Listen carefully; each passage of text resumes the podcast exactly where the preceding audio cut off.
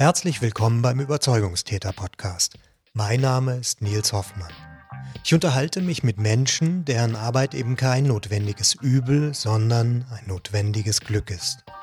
Heute mit dem Weltreporter Michael Stürnberg. Wir sprechen unter anderem über die Freuden und Gefahren des Reisens, über das Schreiben und über finanziell unsichere Lebensentwürfe. Alle Infos zu dieser und allen anderen Folgen und zu meiner Arbeit als Berufscoach gibt's auf www.nilshoffmann.org. Nils nur mit i, Hoffmann mit 2f und 2n.org. Ich habe das Gespräch mit Michael Stürnberg im Oktober 2016 am Bodensee geführt. Viel Spaß beim Zuhören. So, lieber Michael, mm, sag doch für die Zuhörer erstmal, wie du heißt und mhm. womit du deine Brötchen verdienst. Oder in deinem Fall wären es wahrscheinlich eher Baguettes. Naja, also ich heiße Michael Stürenberg. Ähm, meine Brötchen verdiene ich mit äh, Reportagen und mit Büchern von Zeit zu Zeit. Ähm, ich bin das, was man jetzt irgendwie, glaube ich, als Weltreporter bezeichnet. Das hört sich irgendwie sehr hoch an. Heißt aber nur, dass man im Grunde äh, überall einsatzfähig ist und äh, also eher im Ausland als im Inland und äh, dass man sich nicht unbedingt als, Ex als Experte für ein Gebiet versteht. Und äh, das ist mein Fall, weil ich reise ungern irgendwo hin, wo ich schon mal war. Ähm, ich lerne gern dazu. Mhm. Wie viele Stempel sind da so in deinem Pass über die Jahrzehnte? Ja, das, das weiß ich nicht. Ja. Ähm, ich habe nie gezählt. Ähm, aber ich hatte, ich weiß nicht, vor kurzer, kurzer Zeit mal so ein Aha-Erlebnis, äh, weil ein paar von meinen alten Pässen, die habe ich natürlich noch in der Schublade liegen. Und ähm, ja, dann aus der Zeit, wo diese Pässe noch grün waren, habe ich mal einen rausgefischt und äh, ging da durch und äh, fand auf einmal den Stempel von Uganda. Und ich konnte mich nicht erinnern, jemals dort gewesen zu sein. Und äh, ich habe das dann wirklich rekonstruiert. Äh, ich habe ja gesehen, wann es war. Und äh, dann gibt es ja heute Google und dann habe ich gesehen, dass also ja, in diesem Jahr hat es von mir einen, einen Zeitartikel gegeben über Uganda. Und äh, aber es ist, ja, es ist seltsam. Vielleicht kommen wir nachher noch darauf zu sprechen. Es gibt einfach Dinge, ähm, die verschwinden aus dem Gedächtnis, weil es irgendwie nichts Besonderes gab, woran man sich erinnert. Ne? Hm. Und, äh, hätte auch dann Detmold sein können. Hätte Detmold sein können? Ja, das Stadt, äh, Stadt Uganda. Ach so, Stadt Uganda, ja, ja. ja. Also, also, an Detmold habe ich schon Erinnerungen. Ja, ja. ähm, na, das war Uganda, das war einfach, ähm, ja, es war auch keine richtige Reportage. Äh, das war der, der, der Grund. Deshalb, ich habe nichts erlebt. Es war, es war so ein Artikel äh, wie, äh, ja, fahren Sie doch mal dahin und geben, schreiben Sie einen politischen Bericht über die Lage in Uganda. Das heißt, äh, man, man verbringt eine Menge Zeit im Hotel, äh, redet ab und zu mit Leuten, ähm, passt irgendwie ab, kommt ein Satz vorbei, den ich irgendwie zitieren kann. Und äh, das sind ja keine Erinnerungen wert im Grunde. Ja, mhm. Und äh, deshalb also nichts gegen Uganda. Ja. Ich frage mich gerade, weil dir das nicht mehr eingefallen ist, dass du da warst. Ähm, bekannt gemacht hat uns beide ja der, äh, dein Freund und ähm, Kollege, kann man sagen, äh, Andreas Altmann. Und der führt ja immer, äh, hat er mir erzählt, Tagebuch auf seinen Reisen. Machst du das nicht? Nein, nein. Überhaupt nicht. Also okay. Andreas ist für mich ein Phänomen. Andreas hat schon Tagebuch geführt als Kind. Ähm, und er ist hier sehr bekannt geworden in Deutschland durch das sogenannte Scheißbuch. Äh, das ja heißt. Der Titel ist irgendwie ähm, das Leben, das Scheißleben meines Vaters, das Scheißleben meiner Mutter und meine eigene Scheißkindheit, glaube ich. Das ist der volle Titel. Jugend, ja. Jugend. Hm. Und man hat sich daran gewöhnt, es das Scheißbuch zu nennen, aber es ist das Gegenteil, es ist ein großartiges Buch. Ja, finde ich auch. Und äh, es, es basiert irgendwie halt darauf, also die, die Tiefe in diesem Buch ergibt sich irgendwie daraus, dass dieses Kind äh, diesen, ja, praktisch diesen Zwang hatte, äh, Tagebuch zu führen, weil es mit dem ganzen Kram nicht fertig geworden ist. Und äh, Andreas, ja, Andreas schreibt bis heute jeden Tag, macht er seine Notizen. Und ähm, ich wünschte, ich könnte es auch, aber ich habe Nein, ich führe kein Tagebuch. Mhm. Und äh, klar, ich habe Notizbücher von Reportagen, aber irgendwie ist auch, auch dann mein Interesse daran so gering. Ich glaube, ich bin noch nie irgendwie an den Schrank gegangen, habe mir ein altes Notizbuch rausgesucht und habe gelesen. Ja, weil äh, in den Reportagen findet sich ja vielleicht, wenn es hochkommt, 10 Prozent von diesen Notizen wieder. Aber nein, ich weiß, ich habe keine, ich habe kein großes Interesse an, an daran, irgendwie so etwas nochmal äh, zu erleben, zu versuchen. Mhm. Ja, also was weg ist, ist weg. Ja. Das heißt, ähm, da liegt die Frage nahe, siehst du dich eigentlich dann eher als Autor, so in deinem Selbstverständnis, oder mh, hm, als, weiß ich nicht, Mitspieler. Reisender. Wie bitte? als Mitspieler. Ah, Mitspieler, okay. Ähm, ja, das ist ähm, klar. Mhm. Ich glaube, wenn ich, wenn ich versuche, ganz ehrlich zu sein, das muss man ja ab und zu für sich selbst, ähm, dann habe ich so den Eindruck, dass das Schreiben eigentlich der Preis ist fürs Reisen. Ähm, dass das Reisen ganz oben steht. Ja? Aber ähm, ich glaube, die Art von Reise, die mich interessiert, wäre unmöglich, wäre ich nicht Reporter. Das heißt, ich habe immer, ich habe immer äh, einen, sagen wir einen Vorwand oder einen Grund, ja, den ich herzeigen kann und sagen, Entschuldigen Sie, ich, ich bin Reporter, darf ich mal eben bei Ihnen reinkommen?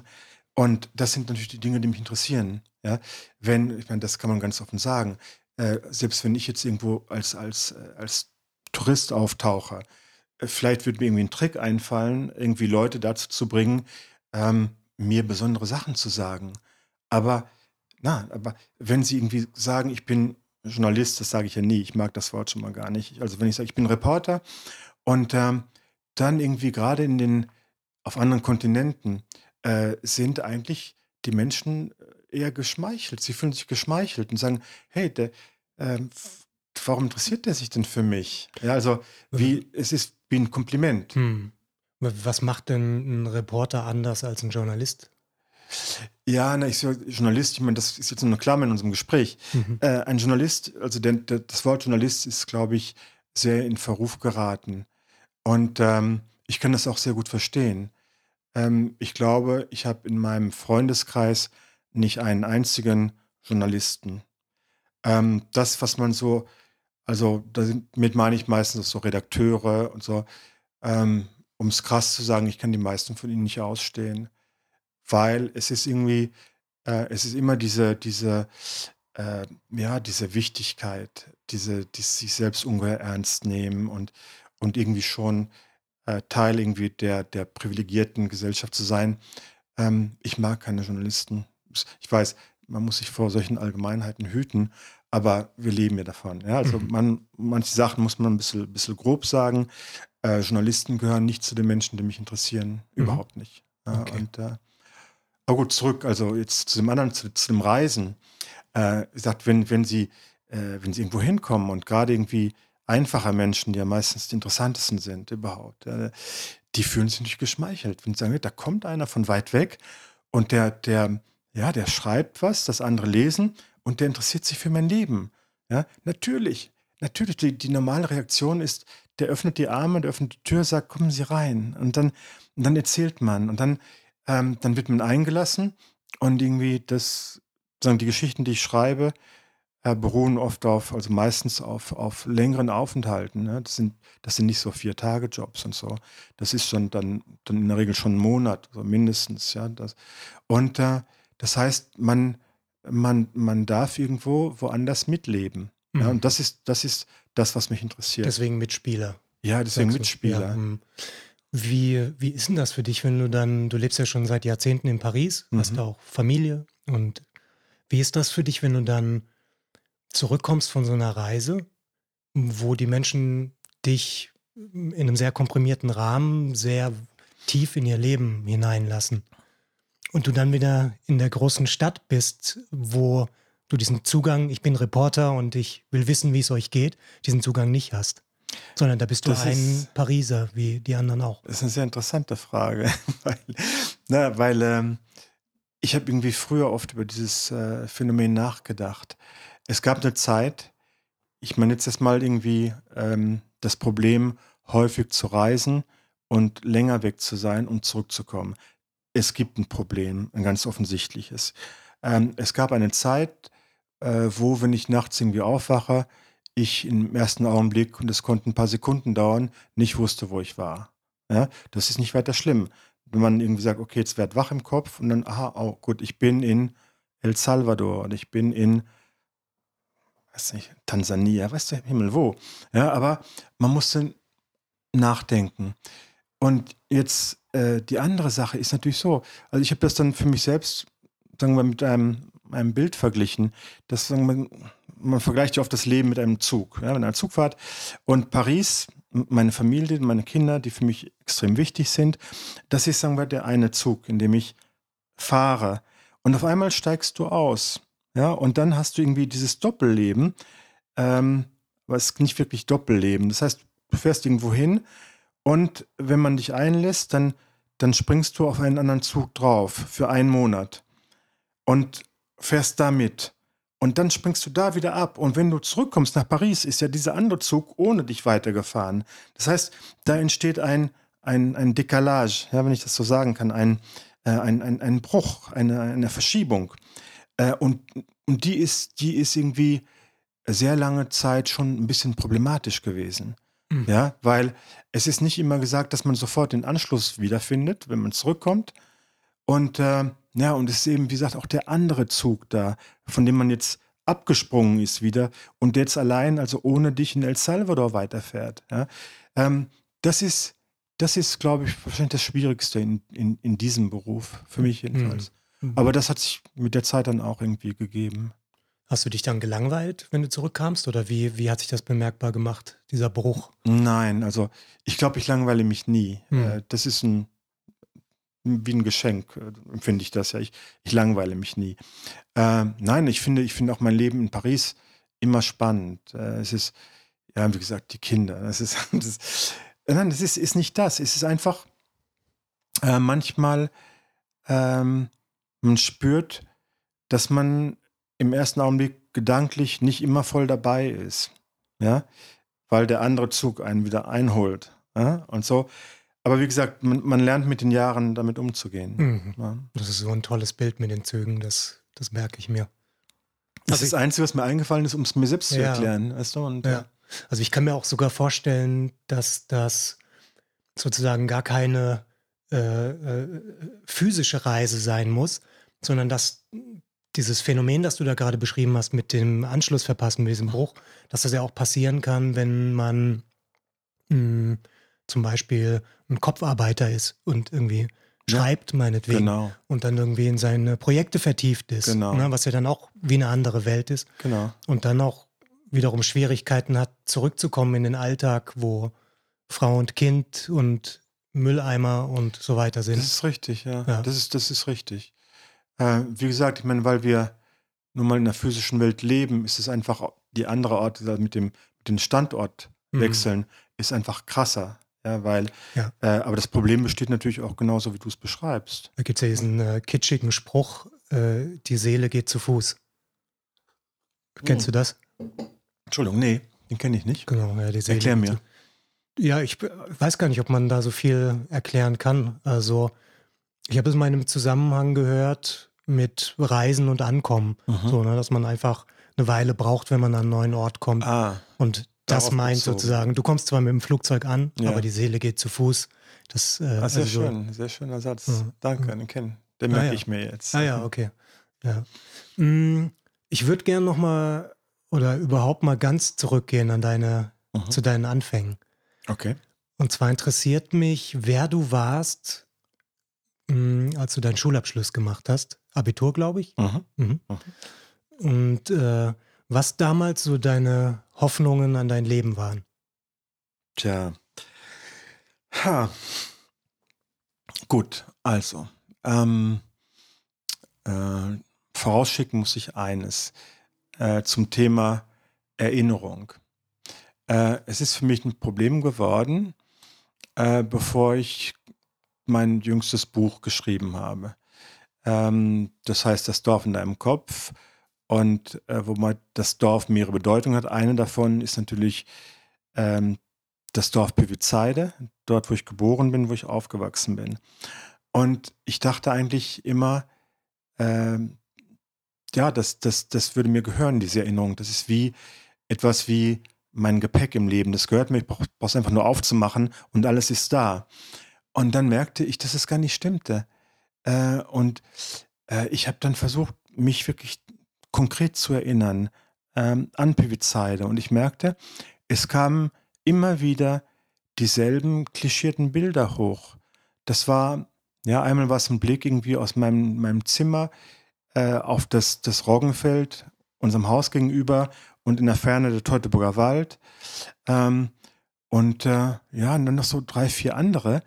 Aber wenn ich mir die Frage stelle, bist du in der Lage, dich konkret zu erinnern an einen Geburtstag, äh, an ein Weihnachtsfest? Und ich merkte, nein. Das heißt, es war alles weg. Das heißt irgendwie, diese Erinnerung, die habe ich gar nicht. Ja? Und ähm, na klar, ich weiß, woher ich komme. Ähm, es ist einfach schwer zu rekonstruieren, weil dieses Dorf Bewitzheide, dort wo ich aufgewachsen bin, ähm, das, das gibt es heute nicht mehr. Ne? Es ist eingemeindet worden, ist jetzt eine, eine Vorstadt zu Detmold. Äh, nichts sieht mehr so aus wie früher, außer die Hauptstraße. Man weiß noch klar, da fährt der Bus entlang. Gut, also da bin ich halt aufgewachsen und äh, ich weiß, es war, es war eine Dorfkindheit. Ähm, ja, Sachen, die mir geblieben sind. Ähm, ja, ich liebe Natur gleich. Ich liebe es, in den Wald zu gehen. Ja, und äh, jede Art von Wald. Ja, und so. Äh, kann auch Dschungel sein, weil das ist das, was wir früher gespielt haben eigentlich. Äh, da irgendwie im Teutburger Wald oder, oder in den Sumpfwiesen da am Hasselbach. Wir haben immer gespielt, wir, wir wären irgendwo im Dschungel ne, und so, solche Sachen. Also so gesehen, klar, daher komme ich. Äh, aber irgendwie, es war irgendwie, ohne dass es bei mir ein bewusster Plan war, war schon immer irgendwie dieser Wunsch, glaube ich, dann tief verankert, äh, nicht wegzukommen, sondern wo, woanders hinzukommen. Ist ein Unterschied. Ja. Es war äh, nichts, es gab nichts, wo ich sagen muss, oh Gott, ich ertrage es hier nicht. Überhaupt nicht. Ja, äh, das war eine schöne Welt irgendwo. Ähm, aber irgendwo, es war immer dieses, gut, Sehnsucht ist ein großes Wort, aber es ist irgendwie mehr eine Unruhe. Ja, also irgendwie, du musst weiter und weiter und weiter und ähm, Das heißt, du hast unter der Provinz nie wirklich gelitten? nein, Ah, nein, okay, nein, nein. Ich habe nicht, hab nicht und ich sagen wir, ich habe immer noch irgendwie diese, also sagen wir, einfache Menschen, die nicht so kompliziert sind wie wir Pariser, ähm, die, die, die stehen mir im Grunde näher. Ja, und jedenfalls sage ich mir das gern. Natürlich, klar, ja. Ähm, weil ich, ich meine, unsere, unsere soziale Welt ist natürlich sehr kompliziert auch auch sehr äh, sophistiqué, ne? wie sagt man, sehr äh, viel Raffinement ist dabei. Mhm. Äh, diese Leute haben alle, wenn von sich viel studiert und gelernt und als Pariser gibt man gern an obendrein. Und äh, äh, klar, eine wichtige Sache ist, dass man irgendwie beim beim Abendessen irgendwie eine, eine, glanzvolle Konversation haben kann. Das ist alles wichtig. Und wie gesagt, da ist es mir sagen, oh Gott, ja, das war doch schön in Püvitzheide damals, ja, und so. Aber, ähm, ja, es war dieser Wunsch da, aber ich glaube, es war, also für mich als Kind war es verbunden, die Ferne war verbunden mit Abenteuer. Das heißt also, äh, Flüsse durchschwimmen, äh, Wälder durchlaufen, ja, äh, irgendwie, also etwas, was man irgendwie physisch erleben kann. Und als du mit deinem Schulabschluss in der Tasche in die Welt gezogen bist, sozusagen. Ähm, hattest du da irgendeine Vorstellung davon, wie du diesen kindlichen Wunsch oder Traum oder Sehnsucht ja. leben kannst? Weißt du, es ist ja immer ähm, zweierlei, äh, wie man Dinge sieht in dem Augenblick, wo man sie erlebt und nachher. Ja, und nachher, das heißt heute, äh, bringen wir natürlich irgendwie eine erzählerische Logik da rein. Ja, so so sind halt Geschichten. Es Geschichten am Anfang und Ende, aber im Grunde ist es völlig willkürlich. Das Leben ist nicht so. Und ähm, also deswegen, das sage ich jetzt nun voraus, äh, weil klar, ich kann jetzt auch mein Leben gut erzählen. Ja? Ist es das gewesen? Ich weiß es nicht. Äh, nach dem Schulabschluss, ähm, ja, ich bin mit der Freundin zusammen, die macht auch das Abitur gleichzeitig. Ich habe dann einen Ersatzdienst gemacht in, in einer Irrenanstalt und so. Und ähm, wollte eigentlich da bleiben. Das war so eine, auch so eine Welt im Abseits. Und äh, was hast du da gelernt in der Irrenanstalt, was heute dich noch äh, dir noch nutzt, wenn man es so formulieren möchte? wahrscheinlich nicht sehr viel.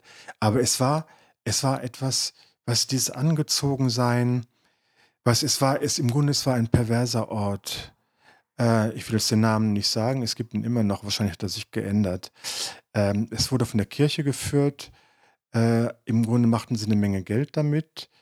Äh, sie bekamen pro Kind damals, weiß nicht, ich kannte 900 Mark im Monat Zuschuss, staatlichen Zuschuss.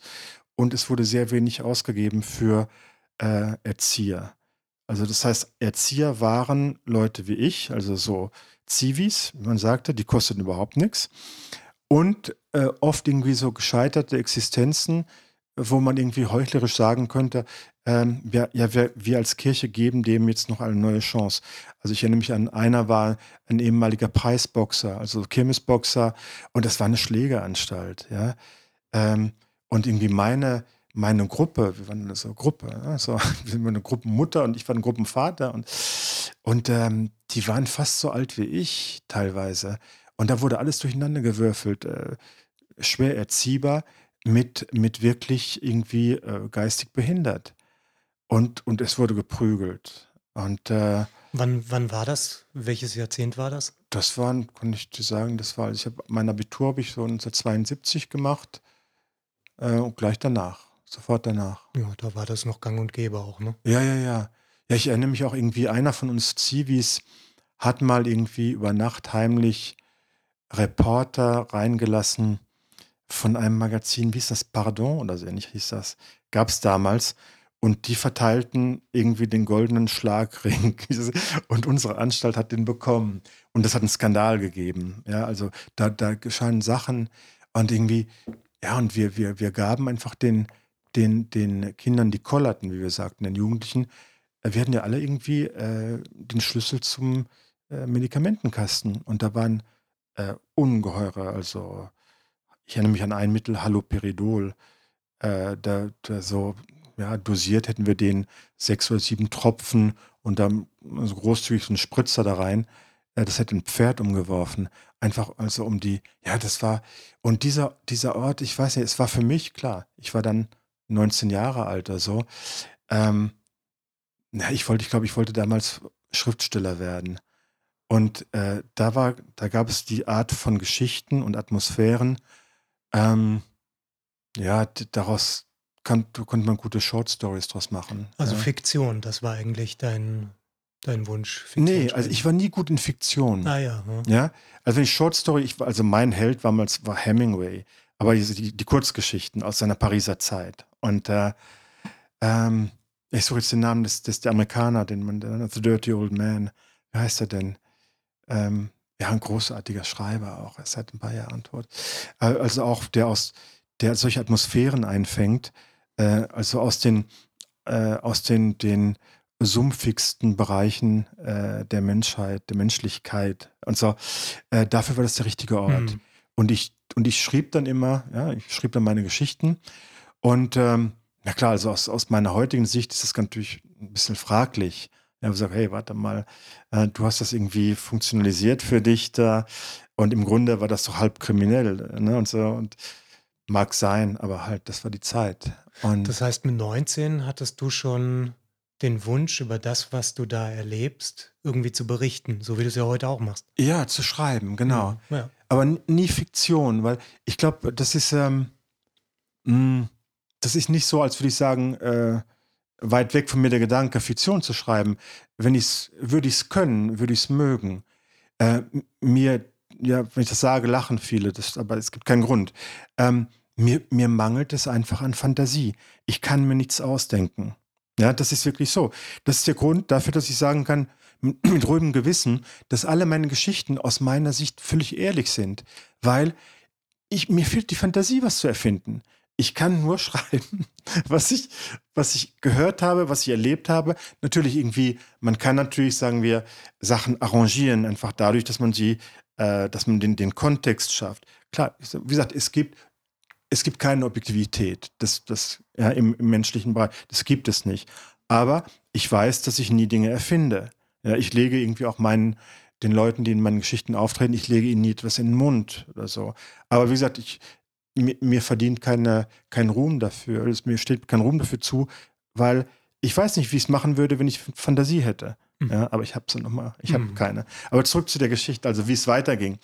Und ähm, ich, eine Frage habe ich dazu noch. Ja. Ähm, der 19-Jährige mhm. von damals. Angenommen, du könntest dem jetzt mhm. einen wichtigen Hinweis geben oder irgendwie einen wohlgemeinten Rat oder so. Was würdest du dem sagen? Ah, ich glaube nicht viel.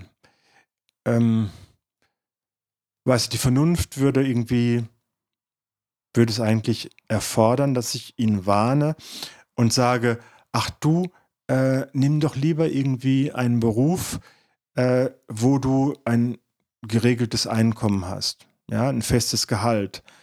Ähm, aber auch das würde ich ihm nicht sagen, weil ich glaube nicht dran im Grunde, weil sagen wir diese, darüber reden wir vielleicht später noch ein bisschen so, aber diese, diese finanzielle ähm, soll ich sagen, äh, ja, Wackeligkeit in, in ich glaube, das gehört irgendwie dazu. Ja, weil ähm, ich habe auch Zeiten gehabt, ja, da hatte ich mal irgendwie einen großartigen Vertrag. Das ging ein paar Jahre und hatte auf einmal eine Menge Geld. Und, äh, und merkte, klar, es war angenehm, aber mit der Zeit schläft man schläft ein. Also als, als Schreiber. Ja, weil man sagt, naja, ich muss jetzt nicht unbedingt dahin, weil als Freier muss ich mir sagen, okay, was ist das, die, die Sache als Freier, warum kaufen Leute deine Geschichten? Weil du Geschichten machst, die, die würde der Redakteur nie selbst machen. Ja, und, und einer, der irgendwie angestellt ist, der wird die auch nicht machen. Ja, weil ähm, zu risikoreich teilweise äh, oder einfach zu unbequem und, und okay, ja. Viele Gründe. Oder es sind diese, es sind diese Kriegsgeschichten oder diese Guerilla-Geschichten, Einfach wo, also die kann der Korrespondent, ein Korrespondent nicht machen, weil in dem Augenblick, wo die Geschichte erscheint, ist es für ihn nötig, dass er nicht mehr an diesem Ort ist. Wenn es eine Guerilla-Geschichte ist, weil sonst kommt die Regierung oder die Armee und bestraft ihn für das, was er geschrieben hat, wenn es eine ehrliche Geschichte ist. Und so. Also, also das sind, das sind die Sachen, die man irgendwie als Freier machen kann. Das heißt, ähm, und das ist natürlich wirklich, ja, da, da ist man, da muss man schon irgendwie eine, ganz schön, ganz schön anpacken. Ja, man, man kann sich nicht viel ausruhen. Ja, das ist, aber es sorgt auch dafür, dass man nicht einschläft. Ja, in dem Augenblick, wo man irgendwie sein festes Gehalt hat, irgendwie, wie gesagt, also ich war nie fest angestellt bei Geo, äh, Magazin Geo, aber äh, sie hatten irgendwann mal Angst, dass ich zum Stern gehen könnte. Ich habe es ausgenutzt, aber die Gefahr bestand nicht wirklich. Ähm, es gab mal ein Angebot. Und, ähm, und dann haben sie mir gesagt, naja, komm, wir geben dir einen Autorenvertrag. Ja, das, das lief über so ein paar Jahre, so, ich würde sagen, sechs, sieben Jahre. Und äh, es war, ja klar, ich kriegte das monatlich ausgezahlt. Das war, ja klar, das, ich, hatte, ich hatte jeden Monat so äh, das Mindestding von 6000 Euro, das war schon der Euro, die Eurozeit, da kam noch was anderes. Ich hatte auf einmal Geld, aber im Grunde konnte ich nicht viel damit anfangen. Mhm. Ja, aber es machte mich bequem. Und jetzt ist wieder so, wo ich sage, okay, oh, es könnte schon ein bisschen bequemer sein, ja, weil die Lage für uns freie Reporter war nie, sagen wir, so eng, wie, wie, wie, sie, wie sie heute ist, weil die Zahl der Medien, die uns noch, äh, die sich irgendwie noch, noch Reporter leistet, äh, die schrumpft ja zusammen. Ja? Die, die wollen ja alle kein Geld mehr ausgeben ja. für, für, solche Sachen. Und man sagt, da sage ich mir, okay, wenn ich jetzt also dem 19-Jährigen von damals einen Rat geben könnte, würde ich ihm vielleicht sagen, du, weißt, wenn du wenn du irgendwie später so bei 60 bist oder so, äh, dann kann es sein, dass du irgendwie Probleme bekommst, weil äh, du bist nicht rentenberechtigt. ja. Aber nein, das ist, man muss irgendwie da auch ehrlich bleiben. Das ist der Preis, ja, den man zahlt. Außerdem brauche ich gar nicht mit dem 19-Jährigen zu sprechen, der ich mal war. Ich habe äh, unter meinen drei Kindern ist ein Sohn und ich sehe bei ihm äh, genau das, also was, was in den Augen seiner Mutter äh, meine Fehler sind. Ja, die, die, die, haben sich da vererbt. Und ähm, ich komme nie auf den Gedanken, ihm zu sagen, oh Raphael, ähm, du, das ist nicht der richtige Weg. Ich weiß, ich habe ihn beschritten. Äh, hör auf deine Mutter. Äh, irgendwie such dir irgendwas Festes und so. Na, das, dazu wird es nie kommen. Äh, auch klar wünsche ich ihm, dass er irgendwie keine Sorgen hat. Aber im Grunde, ähm, weiß ich nicht, finanzielle Sorgen das ist etwas, das sollte irgendwie äh, im Leben, klar, das kommt zum Tragen, aber es sollte einen nicht daran hindern, etwas zu tun, hm. weil sonst bleibt im Grunde sehr wenig übrig. Ja, und finanzielle Sorgen, ist so meine Erfahrung, ähm, sind ja auch nicht immer gleichzusetzen mit finanzieller Not. Nicht immer, aber manchmal. Manchmal ist das so. Manchmal ja. Manchmal ja. macht man sich zurecht Sorgen. Ja, ja, ja. ja manchmal also, auch nicht. Na, schau, das, also das, das muss man wirklich, das muss ich jetzt ehrlich sagen. Und so, es ist jetzt wieder eine Zeit, also seit dieser Vertrag dann, dann irgendwie, äh, also es ist, ich weiß, wenn ich, ähm, naja, gut, Paris oben ist teuer, ne? Und äh, ähm, ich habe ja nichts, was ich besitze. Ich besitze keine Wohnung, kein Haus, gar nichts. Das heißt, ich muss Miete zahlen. Und ich sage, okay, also ähm, ich weiß jetzt vielleicht gerade, wie ich die nächste Miete bezahle, aber sollte mir meinetwegen etwas passieren, sei es nur ein gebrochener Fuß oder irgendetwas, dann weiß ich, ich werde die übernächste Miete nicht zahlen können. Also auf dem Niveau findet das statt. Mhm. Das, wir reden jetzt über keine Metaphern, sondern das ist, das ist die Realität. Du hast gerade gesagt, ähm, das ist der Preis, den man bezahlt. Was kriegt man denn für diesen Preis? Dieses Leben. Mhm. Ja, dieses Leben, wenn es dir gefällt. Äh, für mich, für mich ist dieses Leben, ich möchte jetzt nicht wieder sagen, wie eine Droge. Ja, also äh, ich, ich, ich bin nicht drogensüchtig, halte nichts von Drogen und so. Aber ähm, ich kann mir kein anderes Leben vorstellen als das, was ich habe. Ich bin ein sehr verwöhntes Kind in der Beziehung. Ich weiß, dass ich viel Glück gehabt habe, einfach weil es Leute mir immer wieder sagen. Sagt, oh, hast du ein Glück gehabt, müsstest ja eigentlich längst tot sein. Ja, oder so. Äh, gibt ja gefährliche Szenen. Ich habe sie nie irgendwie, ja klar, wenn es gefährlich ist, habe ich das schon gemerkt. Aber ich habe nie irgendwie in meinem Kopf das Bewusstsein gehabt, dass mein Beruf gefährlich ist. Ich habe nicht das Gefühl, dass mir übermorgen was passieren kann. Nie, nie. Ich, ich weiß, in Anführungsstrichen, aber auch ohne, ich weiß, mir passiert nichts. Basta. Mhm. Das ist, und wenn jemand etwas anderes, eine andere Stimme in seinem Kopf hört und sagt, oh, ja, ich muss jetzt dahin, aber es ist eine Mutprobe, dann sag ihm, fahr nicht hin, fahr nicht hin. Ja, weil ähm, in dem Augenblick, wo du Angst hast, in dem Augenblick ähm, ist die Chance, dass dir etwas zustößt, größer. Weil du das ausdünstest, diese, ja, natürlich, diese klar. Furcht. Ja, ja. Mhm. das, das, das, das, ne? ich habe solche Leute ja, ich meine, ich erlebe sie oft. Ja, das, das sieht man sofort. Und das macht komischerweise die Leute, mit denen man es nicht, naja, die, die irgendwie unangenehm werden können, die macht das aggressiv. Ja, das, es gibt da irgendwie so eine Theorie über Viktimologie oder irgendwie. Auf wie, auch immer. Wie auch immer. Was ich sagen möchte ist, ähm, okay, ich habe ich hab wahnsinnige Geschichten gemacht, aber ich bin kein Held, weil es gab für mich nie eine Angst zu überwinden. Äh, wenn irgendwie Bedenken kamen, dann waren sie so spät, dass ich schon im Flieger saß und ich hätte nicht mehr aussteigen können. Ja? Aber äh, diese ganzen Guerilla-Geschichten und Rebellengeschichten und natürlich weiß ich im Nachhinein, Gut, warte mal, da, da war es wirklich knapp und so. Hm. Aber sag, sag, mal ein konkretes Beispiel, so im Schnelldurchlauf. Im Schnelldurchlauf, ja. Das also, geht nicht, oder? Ja, das krasseste war äh, El Salvador, äh, so 86, 87, irgendwann da.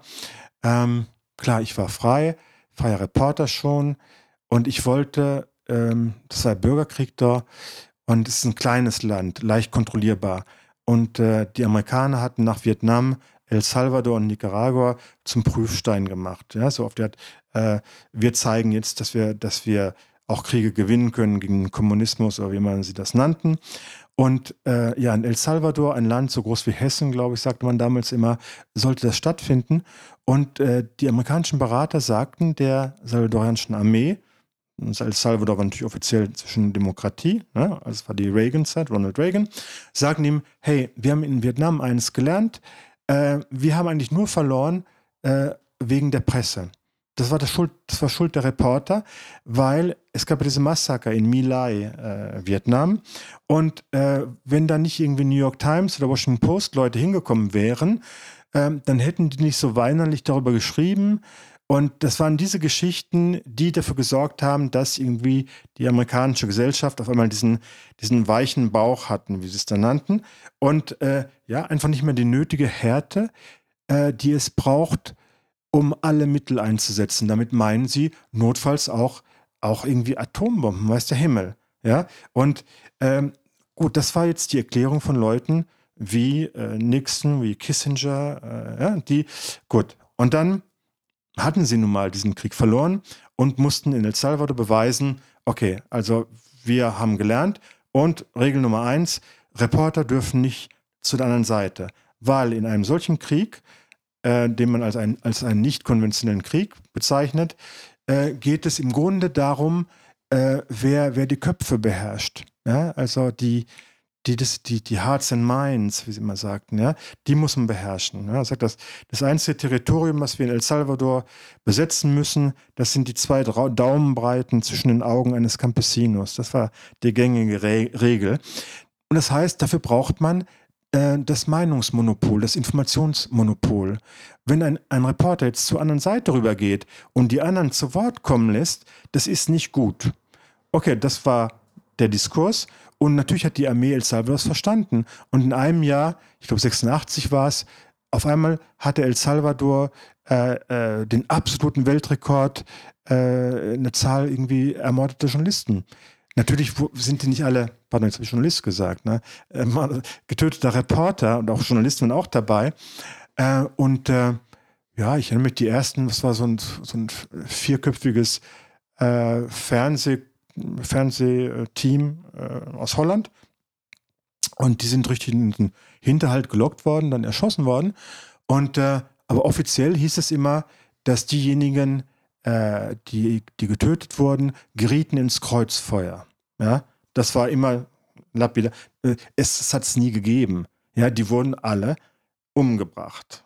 Und okay, und das war das Jahr, also das Jahr, das war mein vierter Versuch, irgendwie endlich rüberzukommen auf die andere Seite. Dreimal hat es schon gescheitert und äh, immer wieder musste ich dann zurück nach Paris. Ich hatte damals noch einen Job bei der Agence France Presse, aber viel Urlaub und immer wieder wurde es dann vorbereitet, weil man kann nicht einfach hinfahren und sagen, wo geht es hier zur Guerilla oder so, ne? Das wird vorbereitet. Also äh, über, also die, die, die, die äh, salvadorianische Opposition hatte damals in Frankreich eine offizielle Vertretung Mitterrand war gerade an die Macht gekommen und zeigte sich links.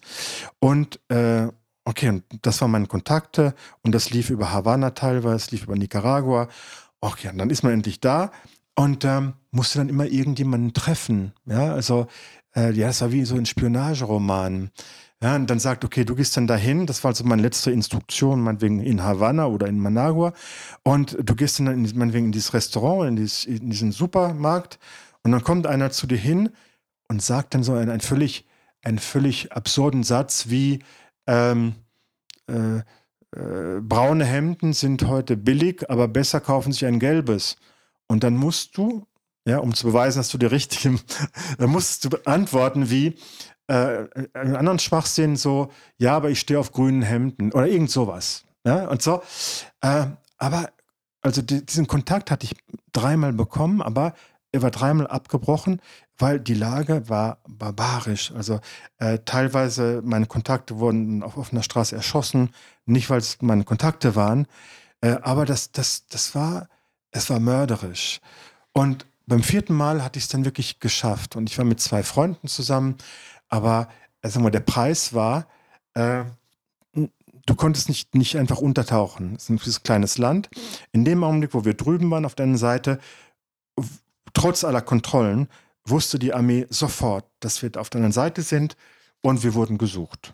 Und bleib, nicht blauäugig, aber sagen wir optimistisch, wie ich nun mal war, dachten wir, na, also die FMLN, die, die Guerilla, äh, die haben garantiert die Möglichkeit, uns über eine andere Grenze rauszuschmuggeln, nach Honduras oder so. Und dann, ja, und gut, und dann nach so einer Zeit, dann sagten sie, ähm, ja, gut, sagen wir, ja, jetzt, wir müssen mal den Rückweg denken, könnten uns über die Grenze bringen. Er sagt, nein, können wir nicht, weil Honduras war damals praktisch ein besetztes Land von den USA.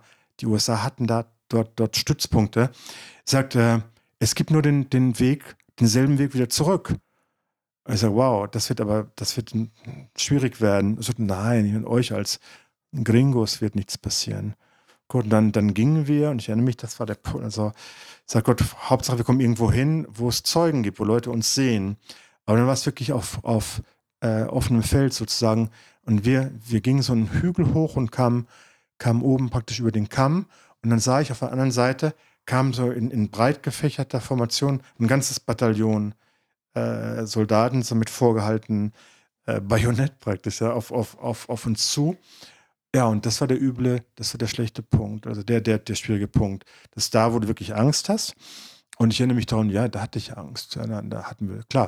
Und dann sagst du dann, was machst du jetzt? Und dann fingen sie auch sofort an und äh, packten unsere Rucksäcke aus und fanden das, was sie Beweismaterial nannten. Das heißt irgendwie so äh, Kassetten, also mit Interviews von den Kommandantes, ne, von den, der, der Führung, also von den, wie sie sagten, Terroristen natürlich und so und äh, Notizen und so. Und dann, ähm, ja, dann, dann war, dann gab es diesen, äh, diesen Dialog da zwischen dem, das war ein, das war ein, äh, ein Leutnant, der die, die, Truppe führte, und, und irgendeinem anderen äh, Truppen und sagt, was machen wir jetzt mit denen? Und dann wurde die Option diskutiert, also uns da zu erschießen, weil das war ja die Regel. Ja, und, und man hätte sagen können, aha, die sind ins Kreuzfeuer geraten. Es gab keine Zeugen. Und ähm, ja, was macht man dann? Ne? Was macht man dann? Und ähm, also mir ist ehrlich gesagt, da ist mir was, was wirklich Tolles eingefallen. Und äh, ich glaube, vielleicht, ich habe das immer in Zusammenhang gebracht mit meiner dörflichen Herkunft. Äh, Jetzt weil, bin ich gespannt. Ja, ja, ja. Weil das, das hat mir irgendwie, das kommt von meinem Vater, dem Zimmermeister, der, der, der kannte so alle die alten Dorfkniffs. Der sagt irgendwie, äh, weißt du, wenn es irgendwie unangenehm wird, ähm, du musst versuchen, die Leute zum Lachen zu bringen. Und, äh, und ich wusste, dass es stimmt. Und die, weil die, die Situation war sehr gespannt da und natürlich irgendwie merkten die, dass wir Angst hatten. Und das macht es immer schlimmer. Und, und dann, ja, wie gesagt, mir war nicht richtig gut, aber dann so bin ich zum Leutnant gegangen und gesagt, ey, äh, por favor, teniente, ne? So, Entschuldigung, darf ich Sie kurz sprechen? Ich habe ein Problem. Und dann guckte mich der so, ja, ja, klar, hat ein Problem. Ne? Und der sagt, ja, also was hast, was ist denn? Er sagte, ja, also, das war, das ist eine schwachsinnige Geschichte. Ich sagte dem, dem ich hab, wissen Sie, also, äh, äh, wir sind in einer ganz üblen Lage, weil mein Chefredakteur äh, hat mir gesagt, hat mir ausdrücklich verboten, äh, irgendwie dahin zu gehen, wo, wo, wo Terroristen sind. Und äh, also das war praktisch die Language, die, die man, ne? Und ich habe dagegen verstoßen und ähm, ich möchte Sie bitten, könnten Sie das vielleicht verschweigen, äh, weil sonst kriege ich Probleme mit meinem Chef. Was total schwachsinnig war. Und die Leute hörten das und auf einmal, auf einmal brüllte die ganze Truppe vor Lachen. Weil sie sagten, wie wahnsinnig naiv und blöd ist der Typ, dass der nicht weiß, ja, in was für einer Scheiße er wirklich steckt. Aber das Ergebnis war, sie lachten. Alle lachten und ich stand als der Trottel da. Ja, und das war.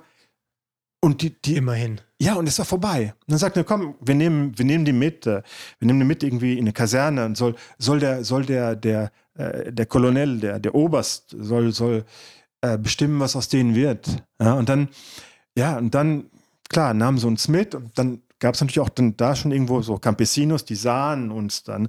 Und man wusste, ähm, man ist aus der größten Gefahr raus. Und dann wurde es, also wenn man einmal Glück hat, hat man immer Glück. Als wir dann, dann da waren, sag meine beiden äh, Freunde, Kollegen, da war, der eine war Franzose und der andere war, war Belgier. Äh, und dann, dann saßen wir da irgendwie als Gefangene dann und so. Und da kam auf einmal so einer her und sagte irgendwie, äh, ¿Quién es el alemán? Ja, und sagte, wer, wer ist der Deutsche hier? Und hob ich so schüchtern die Hand und sagte, komm, mitkommen. Und dann dann gingen wir und dann führte er mich zum Büro des Obersten, des, des, also des Kolonel. Und ich ging rein und diese Szene sehe ich noch gut vor mir.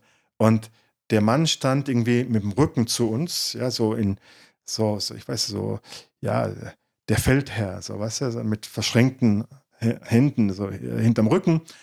Und dann drehte er sich zu mir um und dann hob er die Hand zum Hitlergruß und sagte Heil Hitler. Und, und du? Und ich sagte, oh, hallo, hallo. Und dann, dann erzählte mir, er mir vollem Ernst, dass er ein, ein äh, uneingeschränkter Bewunderer des Führers sei. Und, äh, und äh, dass er Deutschland bewundere, ganz einfach, weil, ja, weil es irgendwie Adolf Hitler gegeben hat.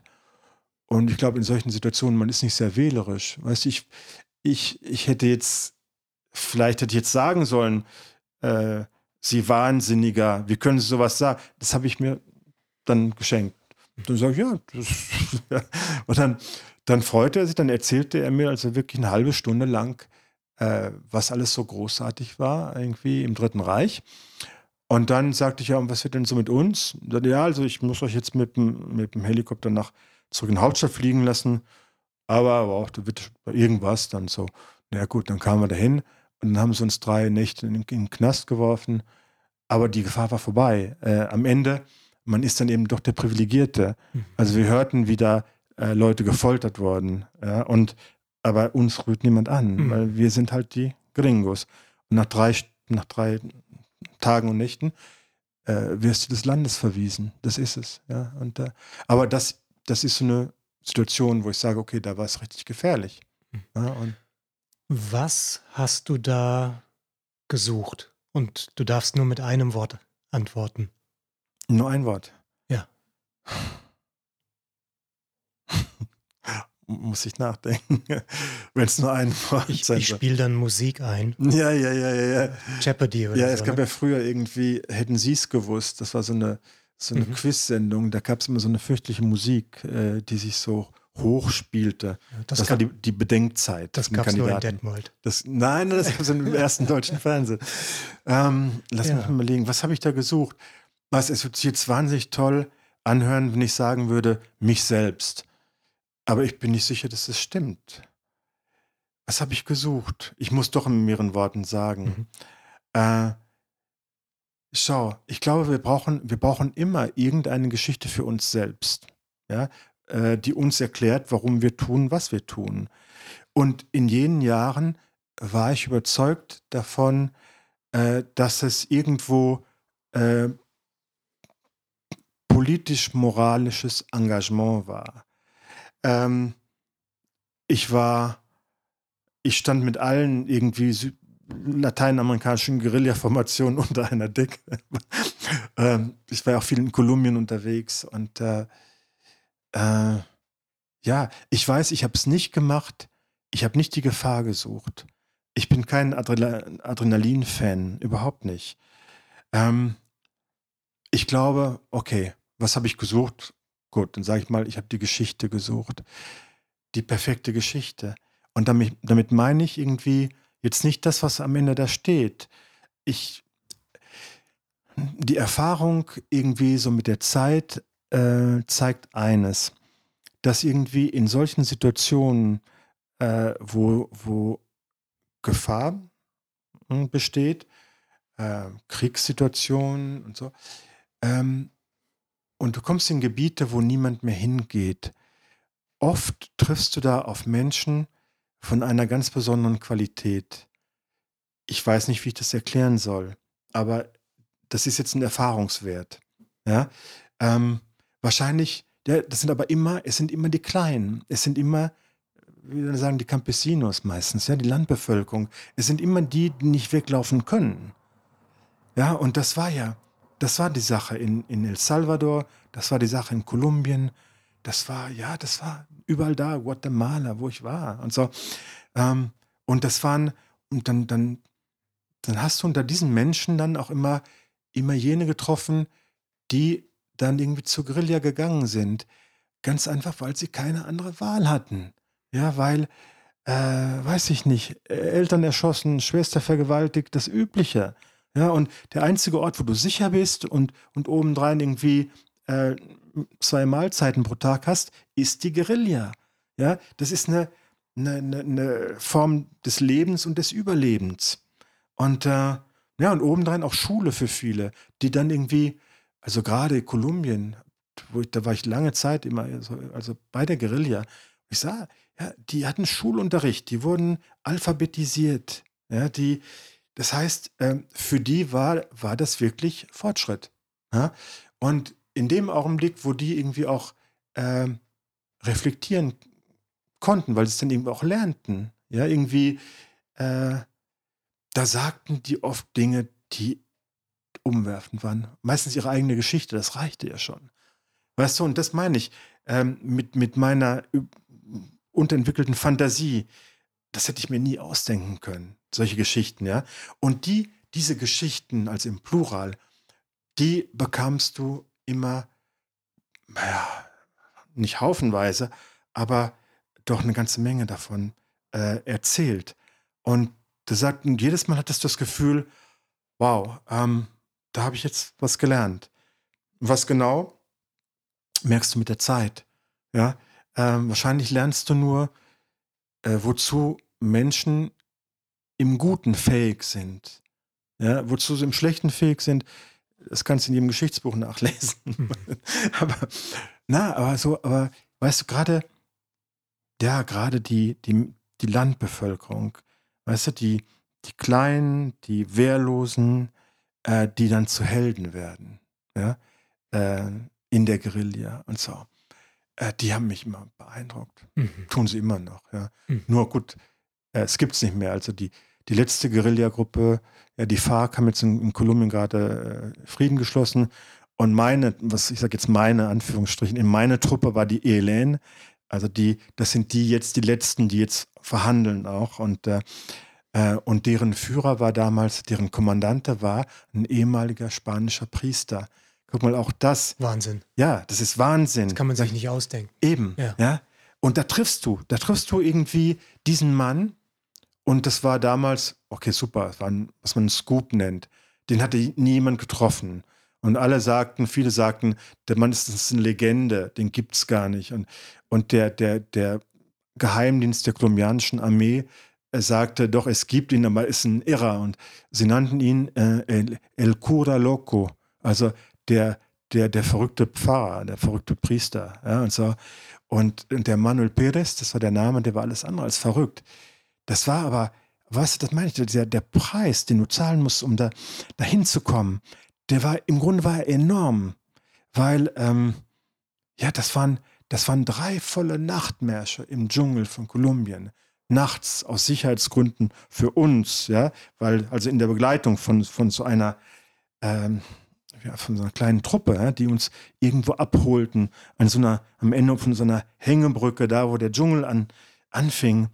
Und äh, ja, das ist okay. Und dann, dann, dann, dann marschierst du da durch den Schlamm und legst dich auf die Schnauze und äh, immer rauf und runter. Und du sagst, oh Gott, ich kann jetzt ganzen Schlagen und, und Spinnen, die es hier gibt, zum Glück nicht sehen.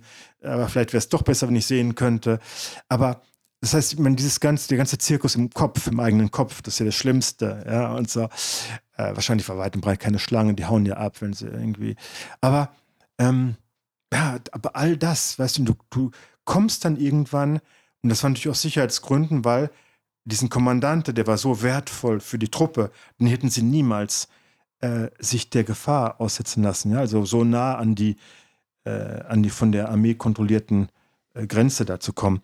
Aber wenn du dann da ankommst und dann, dann triffst du jemanden und du hast, wie gesagt, ausgiebig Zeit gehabt ja, äh, bei diesen Nachtmärschen, ähm, dir die Frage zu stellen, okay, was, was findest du da, wenn du angekommen bist? Ja, weil ähm, was klar, es, es, gab einen ganz einfachen Grund. Ähm, nicht nur die ganze, also viele, viele, weiß ich nicht, auf, auf der ganzen Welt versuchten, diesen Mann zu treffen. Äh, die Deutschen hatten einen besonderen Grund, äh, weil Manuel Perez hatte äh, hatte einen Mannesmann-Ingenieur entführt. Hm. Und, äh, und der war wieder freigekommen, aber danach entführte er andere, also von Shell, von Bechtel, von äh, die ganzen großen, äh, die in der Öl, Ölregion von Arauca äh, tätig waren. Und äh, natürlich hatte in Deutschland gab es Rieseninteresse an, an dem Fall Mannesmann, weil die kolumbianische Regierung hatte Mannesmann beschuldigt, er sagte, okay, ihr habt Geld gezahlt, ihr habt die, den, die, die Subversion, sagt man immer, ihr habt die Subversion, Subversion finanziert. Und Mannesmann sagte kein Wort. Die erfüllten ihren Vertrag, also das war so eine, so eine Ölpipeline, und dann packten sie ihre Sachen und reisten so schnell es irgendwie ging raus aus diesem Land. Ja? Und ja, gut, und die, die kleine deutsche Welt fragte sich, aha, also hat man es mal jetzt bezahlt oder haben sie nicht gezahlt und so. Und das war der offizielle Grund. Aber äh, das wurde naja, okay, ich habe es nachher rausbekommen. Das ist das Erste, was er mir sagte. Der Manuel Perez dann irgendwie, als wir uns trafen, sagt er, du kannst mir alle Fragen stellen. Ich garantiere, ich sage, alles, was ich dir sage, ist die Wahrheit, so wie ich sie sehe. Und du schreibst, was du willst. Aber auf eine Frage kann ich dir keine Antwort geben. Und das ist Mannesmann. Ich habe mich verpflichtet, äh, Schweigen zu bewahren. Und dann blieben wir, also mit meinem da war der eine Freund, der auch in El Salvador dabei gewesen war, der ist lange schon tot jetzt. Ähm, der war mit dabei und dann blieben wir und ja, und dann fing dieses, dann fing dieses Leben der Guerilla an. Und man wurde sehr schnell irgendwie Freund. Und, äh, und den, also jeden, ja, so, jeden Morgen war, wurde exerziert und nachmittags zogen wir uns zurück mit dem Kommandante und er sprach auf meine Kassetten sein ganzes Leben und es war wahnsinnig. Und dieser, dieser Mann, ich habe den ungeheuer bewundert. Mhm. Ja, und natürlich ist er in eine Geschichte eingegangen als ein Fanatiker, als, äh, ja, und äh, klar ist natürlich von der katholischen Kirche irgendwie, äh, wie sagt man das?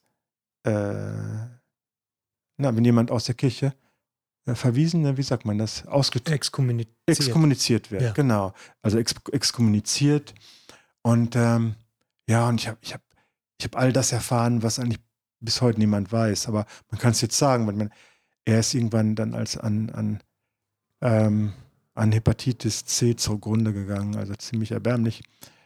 Ja, ja, also er hatte, er hatte auch sogar irgendwie äh, mit einer ehemaligen Nonne ein Kind. Also, und äh, darüber wollte er aber nicht sprechen, weil äh, er, hat, er konnte natürlich nicht mit diesem Kind leben. Also das heißt an seiner Seite, physisch. Und er wusste, das darf niemand erfahren, weil das wäre ja sonst ein Druckmittel gewesen. Die, wären, die, die, die hätten sie sofort genommen und sagen, entweder machst du jetzt das oder das oder wir bringen deine Tochter um oder so.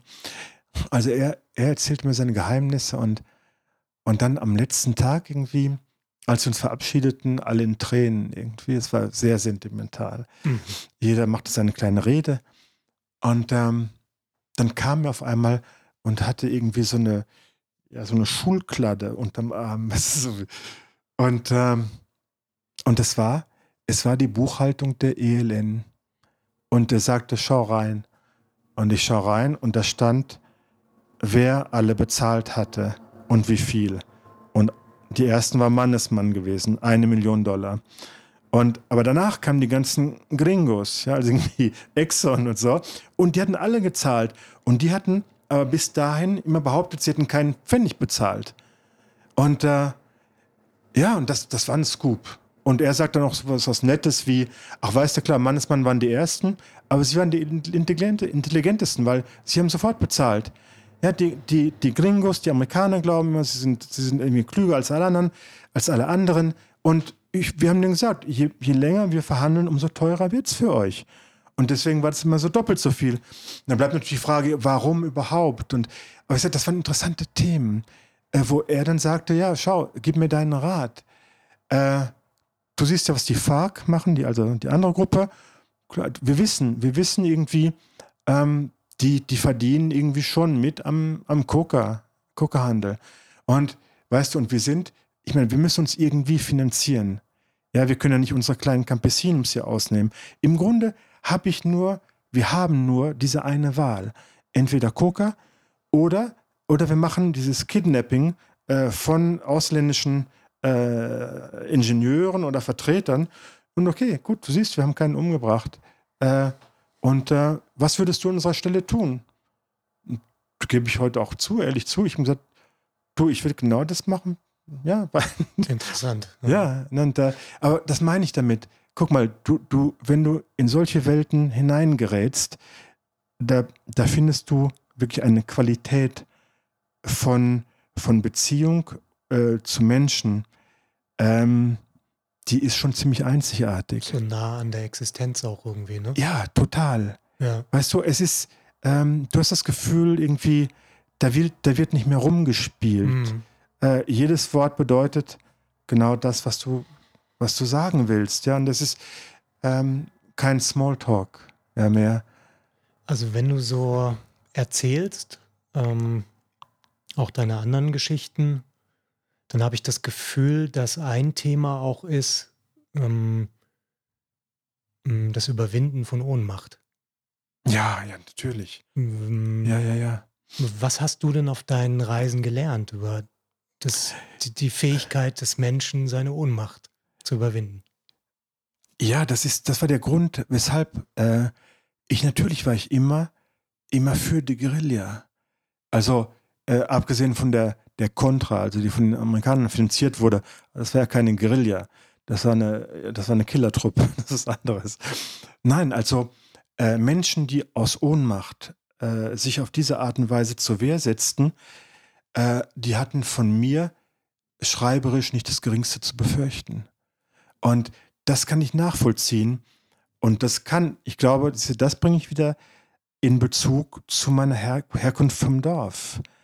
Weißt du, weil all, das war ja alles immer in einer äh, ruralen, einer ländlichen Welt. Das war die Welt, aus der ich selbst kam. Und ich erinnere mich daran, wie das war. Weißt du, wir mussten damals irgendwie eine, eine Aufnahmeprüfung äh, fürs Gymnasium machen in der Stadt. Die Stadt, es gab ja nur eine für uns, das war Detmold. Ein kleines Ding, ja, 30.000. Ja, das ist weniger, viel weniger als das Viertel, in dem ich wohne heute in Paris. Aber, ähm, aber es war, es war eine andere Welt. Die Städter, die Detmolder, die waren uns sowas von überlegen und wir, wir, wir hatten diese Ohnmacht. Weißt du? Ganz einfach, die sprachen schon anders als wir. Die hatten mehr Vokabular. Und ich merkte das, als ich dann irgendwie die Prüfung bestanden hatte. Wir waren ja wirklich nur sehr wenige, die von diesem, vom Dorf in die Stadt dann fuhren mit dem Bus jeden Morgen. Äh, das erste Jahr, das, das war schon so, dann, ja, dann fühlt es sich wirklich mit dem Hund, der mit eingekniffenem Schwanz nach Hause läuft. Ja, die waren einfach, du ganz einfach, die hatten alle schon das Fernsehen. Ja, wir hatten das nicht. Das heißt, Das- du kanntest das dann schon selber mit der Ohnmacht. Ja, das genau, das Ohnmachtsgefühl, das kenne ich, das kannte ich. Also gut, in meinem eigenen Leben habe ich das dann irgendwie da schnell überwunden. Aber äh, ich kannte das, also dieses Minderwertigkeitsgefühl aus, aus irgendwie aus unserer Welt, aus der Nachbarschaft, ganz, ganz deutlich. Ja, das war, äh, schau mal, das war, das ist ja irgendwie noch Nachkriegszeit gewesen, 50er Jahre, weißt du, wo, also als ich kleines Kind war. Äh, bei uns, ja gut, da, klar, irgendwie ein paar Leute hatten ein Auto, aber auch das war irgendwie ein, ein städtisches Ornament. Die Leute aus Detmold kamen am, am Sonntag, dann, dann fuhren die spazieren und kamen dann auch in unser Dorf, um uns zu besichtigen. Ja, du? Zoobesuch. Ja, wie ein Zoobesuch. Ja, guck mal hier, die leben hier noch auf dem Land, ja, die schlafen mit der Kuh.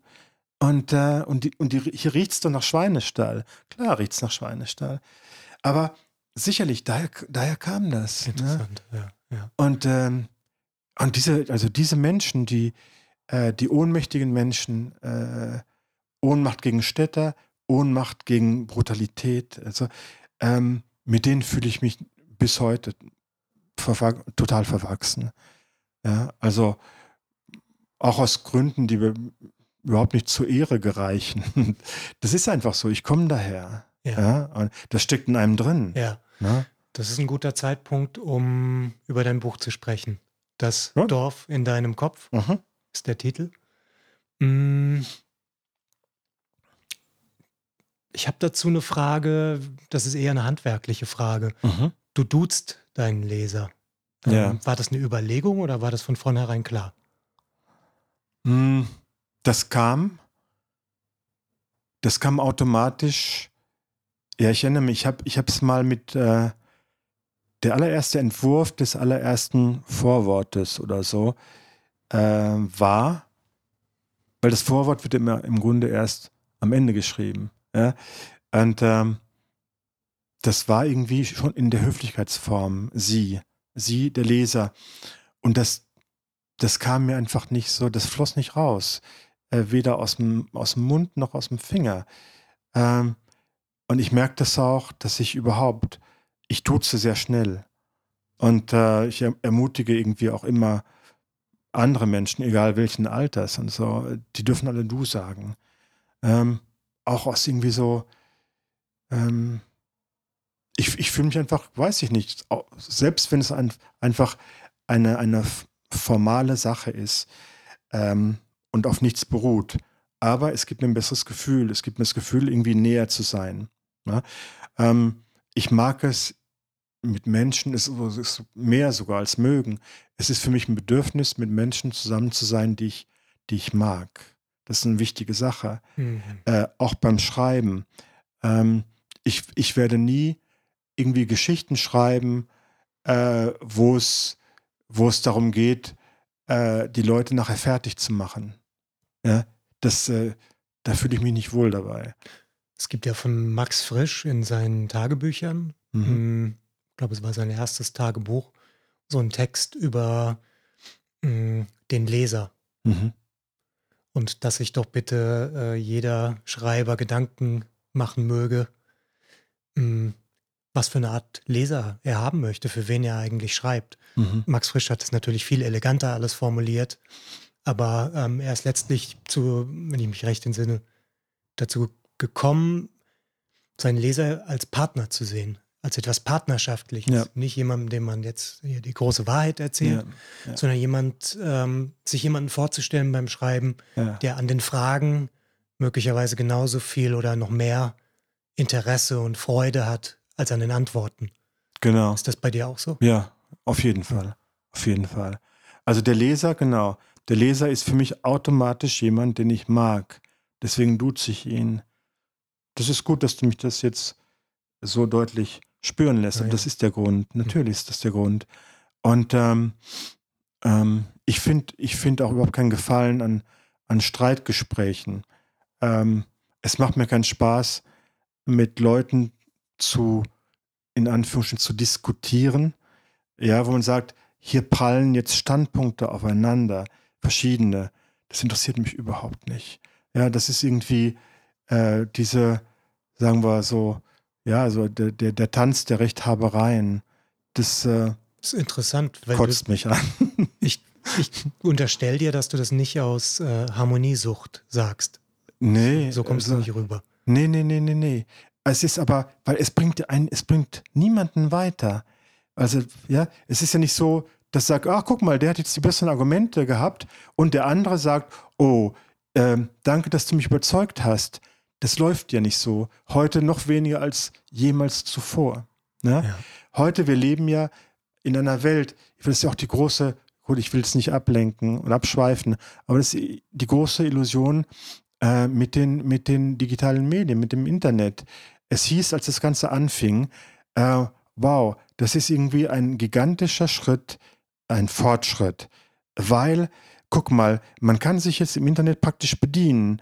Ähm, irgendetwas passiert und dann, dann lese ich meinetwegen das Pro und dann lese ich das Contra und bilde mir so meine Meinung. Und das war ein, ein total naiver Gedanke. Was heute passiert, was man sieht, ist, dass sich jeder dort bedient, wo er das zu hören bekommt, was er hören möchte. Ja, und die eigene Filterblase. Ja, natürlich. Das ist, äh, das erklärt man wegen heute die ganze Sache mit Fox News und, und Donald Trump und so. Ja, das ist es. Es ist, es ist keine, sagen wir, es ist keine, keine äh, Verstärkung äh, der demokratischen Mittel geworden. Überhaupt nicht. Im Gegenteil. Ne? Es führt zu einem, zu einem Lagerverhalten. Ne? Und äh, wenn die Lager aufeinander prallen, ähm, ja gut, das ist immer schön für eine Talkshow, aber es kommt doch nichts mehr raus. Hm. Ja?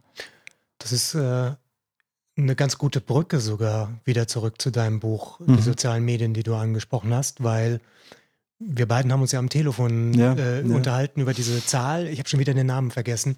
Aber also zur Erklärung, wir haben beide irgendwo bei der Zeit, glaube ich, ja einen Artikel gelesen von einem Facebook-Aussteiger, der mhm. da gearbeitet hat und jetzt so ein großes Enthüllungsbuch darüber geschrieben hat. Genau. Und äh, wahrscheinlich schon tausend Klagen am Backen ja, hat von Zuckerberg und Co.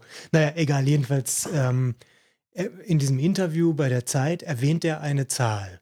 So, und das passt zu deinem Buch jetzt ganz gut. Du weißt, worauf ich hinaus will. Ich weiß genau. Gut, dann führ du es weiter, bitte.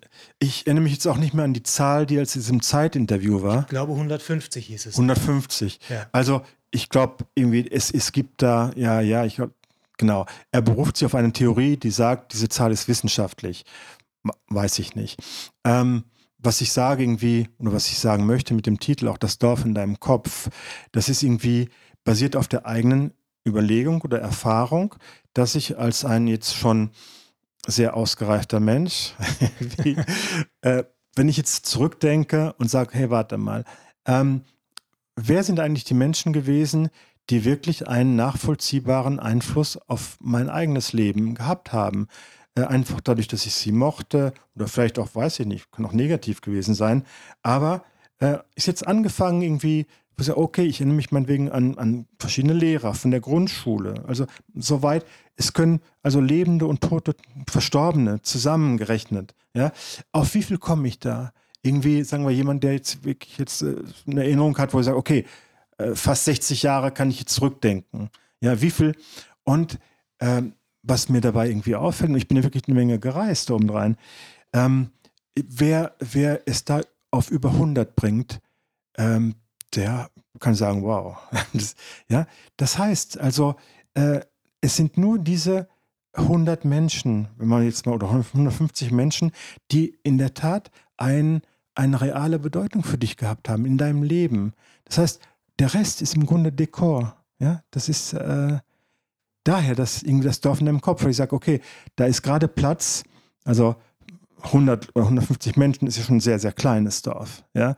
Aber also jeder von uns, ganz egal, wo er lebt, ob in einer Großstadt, ob in Paris oder woanders, ich meine, in seinem Kopf ist es ein Dorf. Ganz einfach, weil nur so wenig Platz da ist. Ja? Und so, das ist damit gemeint. Ja? Und, äh, und äh, ja, daran glaube ich auch. Ich glaube ich glaub daran, dass irgendwie diese Leute, die in diesem Kopfdorf zu finden sind, ähm, da lohnt es sich zu sagen, gut, also äh, lass mich nochmal irgendwie äh, überlegen, ja, äh, ist, wie wichtig ist mir diese Beziehung? Und äh, ja, und darum dreht sich das Ganze. Es sind die Menschen, ähm, mit denen wir unser Leben teilen, unser täglich Brot teilen, das Bett teilen, weiß ich, was immer, die einfach da sind. Und äh, alles andere und, und dazu gehören eben auch irgendwie sagen wir, naja, klar, also heute, äh, naja, also die viele junge Menschen verbringen enorm viel Zeit wegen äh, in Videospielen, äh, wo sie dann auf einmal, weiß ich nicht, gleichzeitig äh, da sitzt jemand in Vladivostok und der andere sitzt in Ulm und sie spielen zusammen, aber das macht sie nicht real. Ja, und auch, auch die. Das ist keine Nähe. Ja, oder, oder, oder 23.000 Facebook-Freunde. Ja, das ist, das ist nix. Ja, das ist äh, Zeitvertreib. Ja? Und äh, das ist jetzt keine Kritik, die ich, die, ich, die ich übe. Es ist einfach nur so, dass ich auch glaube, dass, dass die, äh, die Menschen, die heute sehr daran glauben, äh, dass, dass das wichtig ist, äh, irgendwann äh, einfach erfahren müssen, ja, zu erfahren bekommen, dass es keine Bedeutung hat. Mhm. Und dass die, äh, dass die wenigen Personen, Menschen, die wirklich Bedeutung haben in deinem Leben, irgendwann merkst du das, ja, äh, wer es ist. Und das, das, das ganze, der ganze Rest ist einfach viel Lärm um nichts. Ja. Siehst du das? das ähm, siehst du deine Entwicklung, eine positive? So, ich meine, du hast ja Kinder in mhm. verschiedenen Altern. Mhm. So, dass, dass, dass die sich vielleicht jetzt schon darauf zurückbesinnen, so auf die Leute, die wirklich zählen in ihrem Leben. Ja, weißt du, das ist. Äh, Oder hatten die das Problem nie? Ja, ja, das ist interessant. Also ist ja kein Geheimnis. Äh, in meinem Buch merkt man ja, wie wichtig meine Kinder für mich sind, weil äh, die Geschichten in dem Buch sind ja eingebettet in einer Korrespondenz mit meinen Kindern. Ja? Also Briefe und Antwortbriefe und okay. und ähm, ja, und da merkt man ja, also irgendwann hatte ich, als die Kinder klein waren, also als die heute groß und klein waren, äh, hatte ich diese Angst irgendwie davor, die auch beteiligt wurde von vielen Eltern in meiner Umgebung wow, äh, unser Kind, unser Kind will immer Fernsehen gucken und wenn er nicht Fernsehen gucken will, dann will er irgendwie äh, Gameboy spielen. Also es fing an irgendwie äh, für uns Eltern äh, diese, diese Wahnvorstellung, wow, unsere Kinder werden verschlungen von Bildschirmen. Ja? Und zwischen, zwischen ihnen und dem realen Leben ist irgendwie dann dieser Schirm. Und, ähm, und das stimmt auch. Das, ich glaube, wenn man irgendwie, wenn man die Kinder einfach, einfach laufen lässt, dann ist genau das, was passiert. Ja, äh, sie werden unendlich viel Zeit irgendwie äh, hinter ihrem Bildschirm, vor dem Bildschirm verbringen. Und ich glaube, das ist nicht gut. Und gut, aber ich meine, zu der Einsicht gelangen ja viele. Nur dann fragst du dich, gut, was kann ich dagegen tun? Und wenn du sagst verbieten, dann sagen die meisten, ja, das tue ich ja, aber dann kann ich nur sagen, gut, das, das, das äh, hat überhaupt keinen Nutzen. Alles, was wir verbieten, wird dadurch nur äh, attraktiver, unwiderstehlicher. Ja? Also das kannst du vergessen. Das heißt, die einzige Möglichkeit, äh, dein Kind davon abzuhalten, ist, dass du etwas anbietest, praktisch in Konkurrenz zum, zum Videospiel, zum, zum Fernsehen, zu, ne? das so, du kannst dir sowieso nie auf Null schalten, aber es braucht, muss ja nicht die ganze Zeit sein. Ja? Das heißt aber, du musst etwas sagen, okay, guck mal, äh, wie wäre es damit? Und äh, dann, du merkst ganz schnell irgendwie, äh, was für Kinder äh, am absolut attraktivsten ist, immer, fast immer, ist das, wovon wir Erwachsenen am wenigsten haben, nämlich Zeit.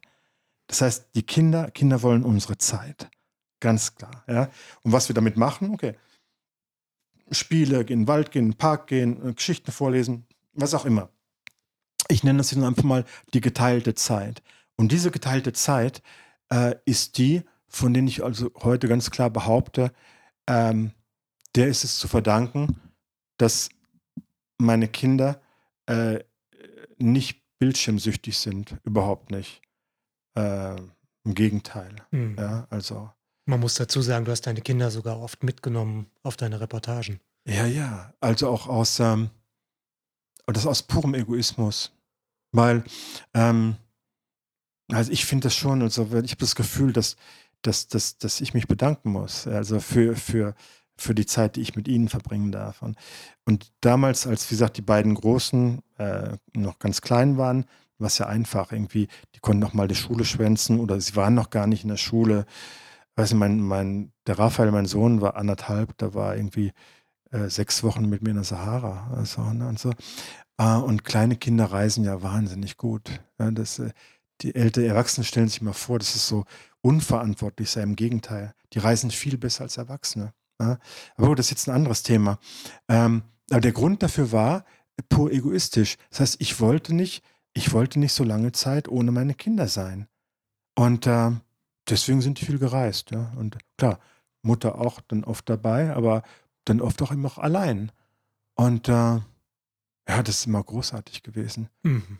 Also klar, ich habe davon nur profitiert. Also wirklich auch, klar, ich habe es natürlich, ich habe sie nicht mitgenommen zur Guerilla oder so, ne? Klar, schon klar. Aber äh, war oft in Gebieten natürlich auch, wo, äh, es, wo irgendwie sehr, sehr arm war. Ja, und so. Und das, das ist irgendwie, ähm, ja, schon richtig so die, die Gnade fast irgendwie des Kinderblicks. Ähm, für kleine Kinder gibt es noch nicht diese Schranke der Normalität. Ja, das heißt, äh, die kommt erst mit der Zeit. Ja, also wenn du meinetwegen deine erste Reise mit deinem Kind machst, wenn das Kind sieben ist, dann fängt das Kind an zu mäkeln. Kommt irgendwo, du nimmst es jetzt mit, meinetwegen in Süden von Madagaskar. Ja? Und dann sagt er, äh, das war, das war doof hier. Äh, hier gibt es ja, es gibt nicht das, es gibt nicht das, es gibt nicht das.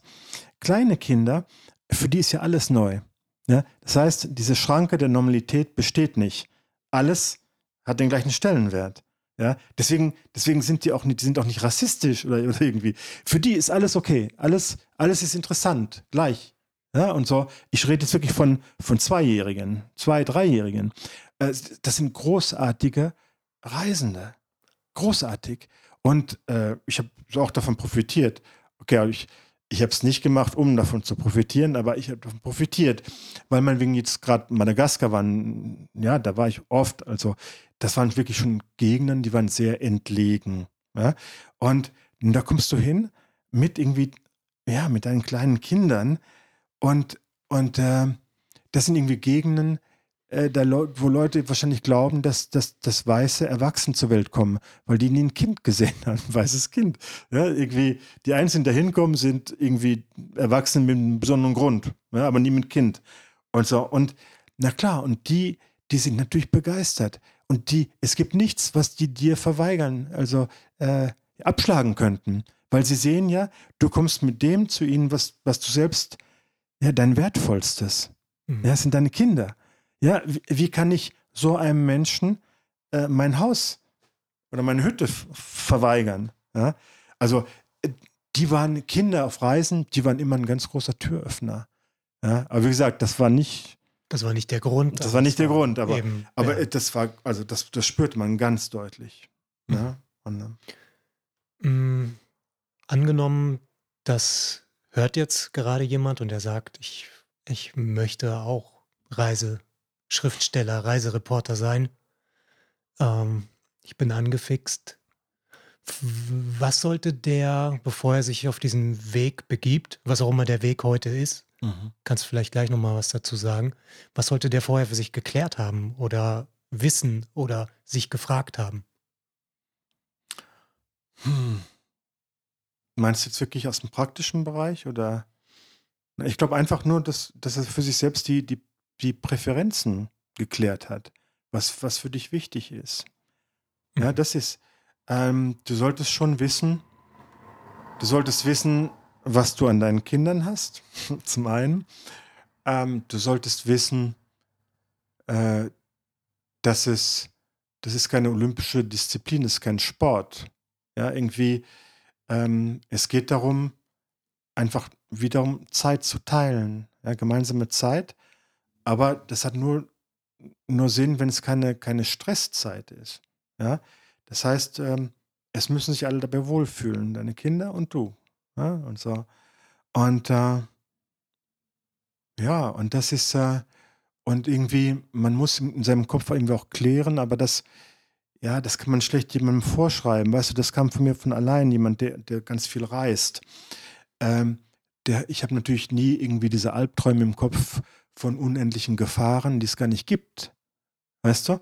Ich kann jetzt aber nicht jemanden vorschreiben und sagen, äh, jetzt räum das endlich aus deinem Kopf raus, äh, dass dein Kind irgendwie krank werden könnte oder infiziert durch schlechtes Wasser oder bla bla bla bla.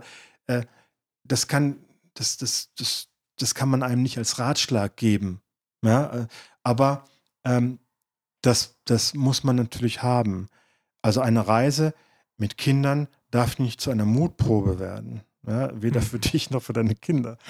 Und ähm, aber sonst so ist, das ist, sonst, du, du kriegst nur, du wirst nur bereichert. Ständig. Also großartig. Mhm. Und sie werden, klar, das ist, äh, dass das irgendwie diese Reiseerfahrung, die nimmt dir im Grunde auch äh, ein paar, paar Aufgaben ab aus dem Bereich Erziehung, weil die Reise erzieht. Das siehst du.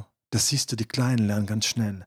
Und die lernen auch ganz schnell, dass es manchmal sinnlos ist, äh, nach etwas zu fragen, um etwas zu bitten, äh, wenn es das nicht gibt. Weißt mhm. du? Aber du musst nur früh genug anfangen. Wie gesagt, wenn dein Kind schon im Quengelalter ist, ja, dann, dann kann so eine Reise das nur verschlimmern. Ja, dann, dann ist Abwehr, dann ist mhm. es, äh, ist ja alles doof hier, warum, ne? Aber wenn du früh damit anfängst, äh, wird dieses Alter nie kommen, das Quengelalter. Das ist interessant. Ja, das lernen die. Und äh, ja, wie gesagt, ohne dass du es ihm beizubringen brauchst.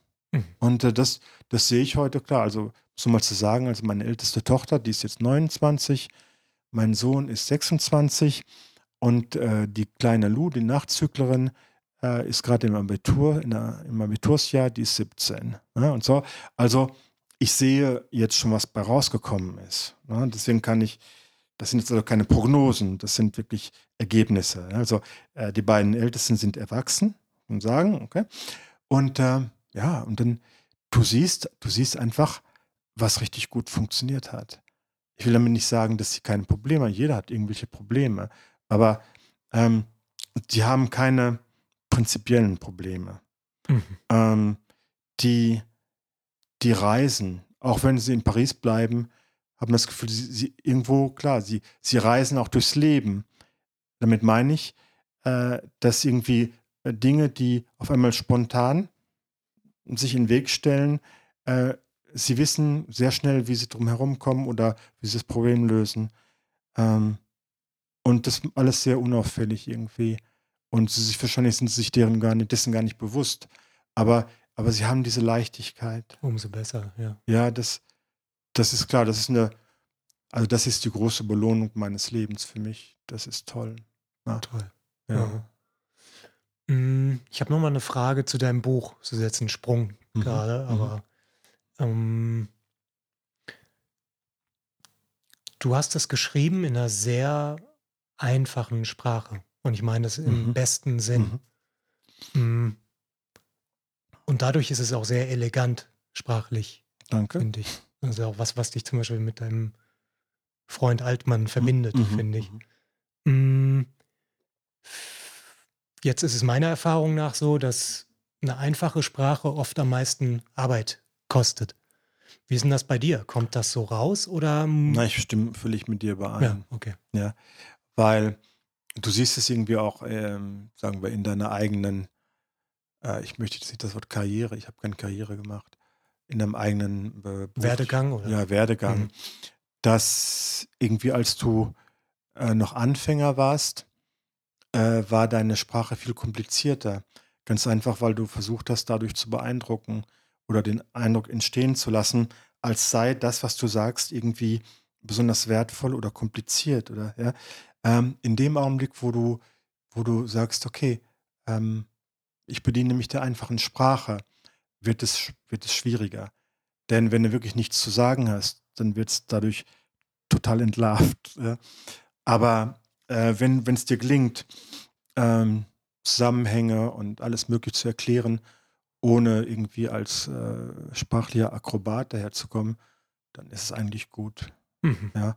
Und ich mache auch heute immer noch so die Erfahrung, wenn ich eine, wenn ich eine Geschichte schreibe, eine Reportage schreibe und äh, wenn es ein, lange, ein, ein langes Ding ist, dann äh, es ist ja nicht so, als würde der erste Guss gleich sagst, okay, hier bitte, das ist es jetzt. Du gehst nochmal rüber. Und immer, wenn ich sage, bei jedem nochmal lesen, äh, ist der automatische Hang immer zum Vereinfachen. Nochmal vereinfacher. Ja? Also, weil, ähm, aber ich, ich, muss sagen, ist, ich, ich liebe, ich liebe äh, eine gewisse Poesie in der Sprache. Ja? Ähm, den, das ja, das, das, das strebe ich auch an. Also wenn, wenn die Geschichte es rechtfertigt. Ja? Und äh, ja, das ist eine Sprache gefällt mir. Ich, ich bin auch, auch, auch in keiner Weise unsensibel. Äh, eine hässliche Sprache verletzt mich. Äh, Auf jeden Fall. Ähm, ja, also was man mit Sprache anstellen kann, ist schon richtig. Mhm. Ist, äh, ist, ist, ja, ist natürlich ist eine sehr, eine sehr sinnliche Sache. Ja, und äh, klar, also das ist, das ist schon wichtig. Aber ähm, wir reden jetzt wirklich von Kompliziertheiten, ja, die, die irgendwie reingebracht werden. Ja. Ja. Te teilweise unnötige Fremdwörter zum Beispiel. So einfach ist es ja manchmal. Einfach weil es sich gut anhört und weil einfach jemand, der vielleicht gar nicht so klug ist, sich dadurch ein bisschen klüger anhört. Ja. Ja. Mm, Ich könnte dich noch ganz viel fragen und äh, ich schaue ein bisschen auf die Zeit gerade. Mhm. Lass uns, wenn du einverstanden bist, einen zweiten Teil irgendwann machen, Gern? wenn du Lust hast. Gern. Und ich würde gern das Gespräch beenden mm, mit, mit der Frage, angenommen, deine Enkelkinder. Du hast Mhm. noch keine Enkelkinder. Ich habe noch ne? keine. ne? Okay. Angenommen, du hast irgendwann Enkelkinder und irgendwann, wenn du schon lange nicht mehr bist, Mhm. hören die dieses Gespräch mit uns beiden. Was Mhm. möchtest du denen sagen? Oh, was möchte ich Ihnen sagen? Also jetzt gebe ich zu, das ist eine Frage, die man mir noch nie gestellt hat. Also, was möchte ich Ihnen sagen? Jetzt die Botschaft an die Nachwelt? Äh, okay. Ich versuche jetzt wirklich einen, einen, guten Ratschlag zu geben. Ich würde sagen, äh, ganz, ganz simpel, verlasst euch aufs Gefühl. Äh, das kann man jetzt ausführen, ja. Äh, weil ich glaube, äh, ja, es ist immer, es ist toll, wenn Menschen klug sind. Und ähm, aber sagen wir, ich glaube, die menschliche Intelligenz, die menschliche Logik, äh, sie greift einfach nicht immer in dem, was unsere Welt ist. Weißt du? Und ähm, deswegen wage ich die Behauptung, dass irgendwie oft deine Intuition, dein Gefühl richtiger liegt als dein logischer Schluss. Meine lieben Enkelkinder. Das war mein Gespräch mit Michael Stürnberg vom Oktober 2016. Alle Infos zu dieser und allen anderen Folgen und zu meiner Arbeit als Berufscoach gibt's wie immer auf www.nilshoffmann.org. Nils nur mit i, Hoffmann mit zwei f und zwei n.org. Vielen Dank fürs Zuhören und hoffentlich bis zum nächsten Mal. Thank you.